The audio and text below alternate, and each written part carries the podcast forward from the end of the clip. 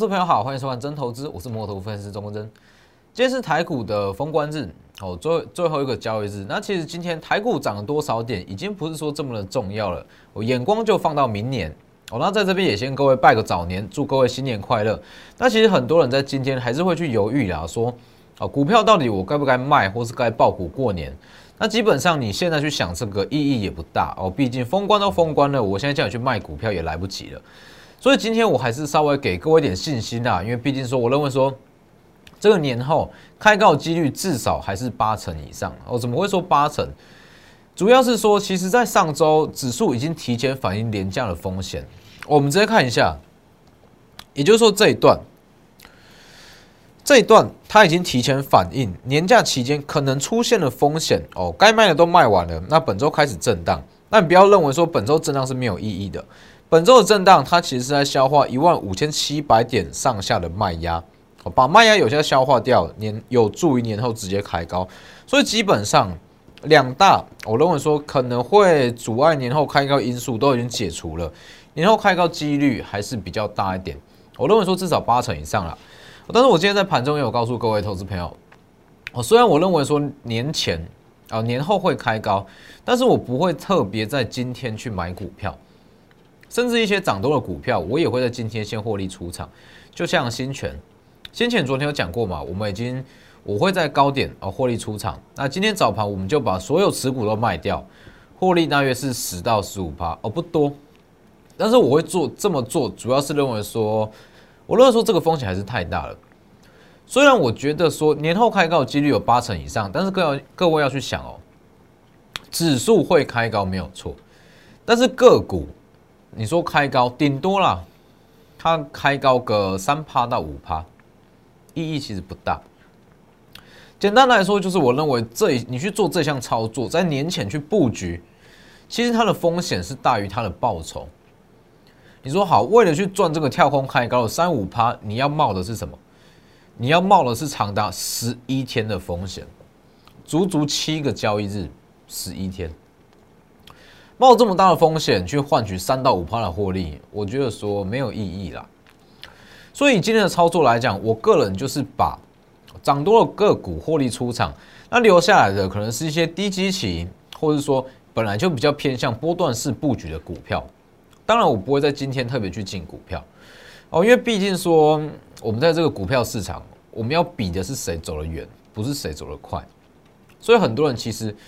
都会想说去押宝了，要说哎什么样的股票在年后会开高上涨，或者说我在年后就可以年前布局，年后收割。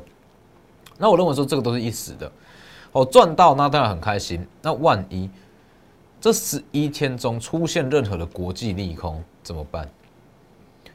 如果往上跳空，你赚的是三到五趴；往下开低，你赔的可能是一二十趴。这不是我要的哦，所以。其实今天的盘势就是这样，没有什么好讲的。我们就是把眼光放到年后该怎么去布局。好，那记得加入我的 Lighter 跟 Telegram。在过年期间，我还是会持续的帮各位追踪国际股市的变化，甚至是一些最新的消息，我都会及时发布在我的 Telegram 跟 Lighter，告诉各位说现在国际股市发生什么事。好，ID 就是 W 一一七八 V 一七八，前面记得加小老鼠。还要记得订阅 YouTube 频道，加上开启小铃铛。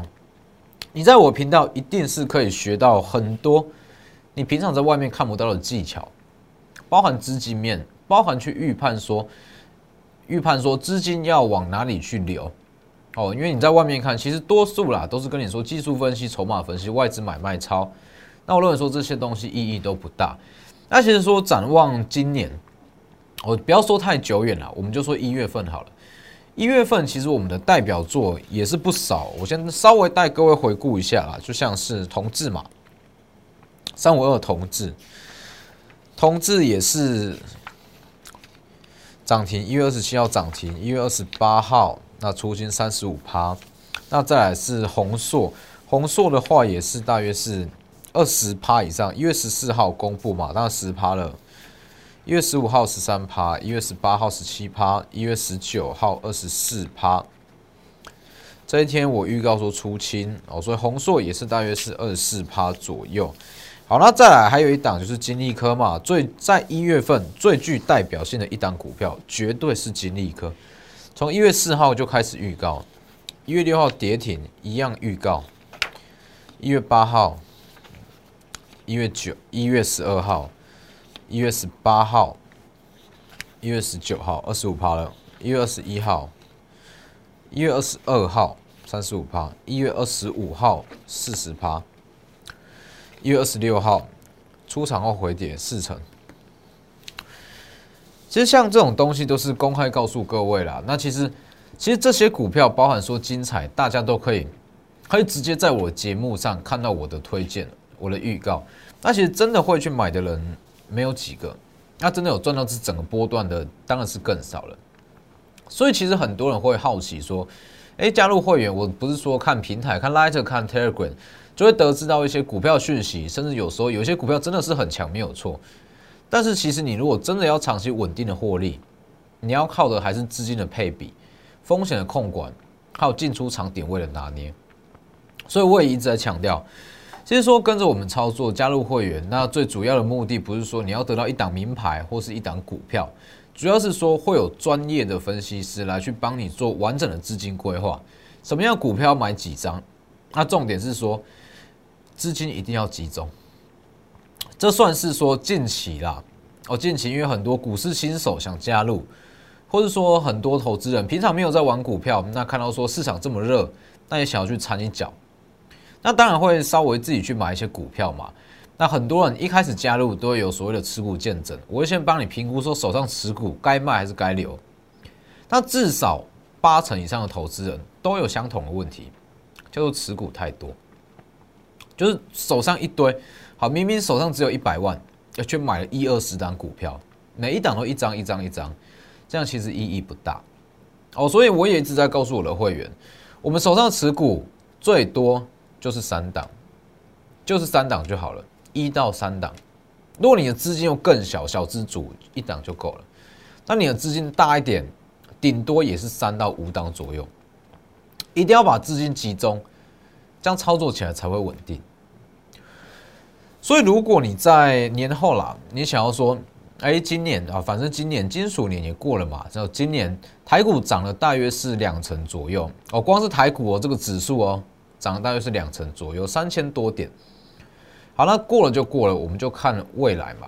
你说指数还会有上涨空间吗？其实大家要知道，为什么我会说这整个行情会持续到今年的第二季、第三季？主要就是说，现阶段就是资金行情，只要疫苗还没有正式的问世、正式的量产，基本上这个资金行情都持续，新台币不会贬值。你说真的要出现比较大幅度的修正或是震荡，至少要等到 Q 一的力道稍微减弱。那 Q 一的力道稍微减弱，它的前提是建立在疫苗真的已经开始大量施打，最后也是第三季嘛。所以今年怎么样不管。那我们就把眼光放到明年，那我们可能在年前的第一个礼拜就会开始布局，所以想要加入的就是直接私讯或是来电。我在过年期间都还是会有人员来帮你做服务。那其实很多投资人想要跟着一起布局，一起加入我们的行列，那还是会有个问题啊，这也算是很常见到的一个问题，说，哎，老师你股票会不会停损？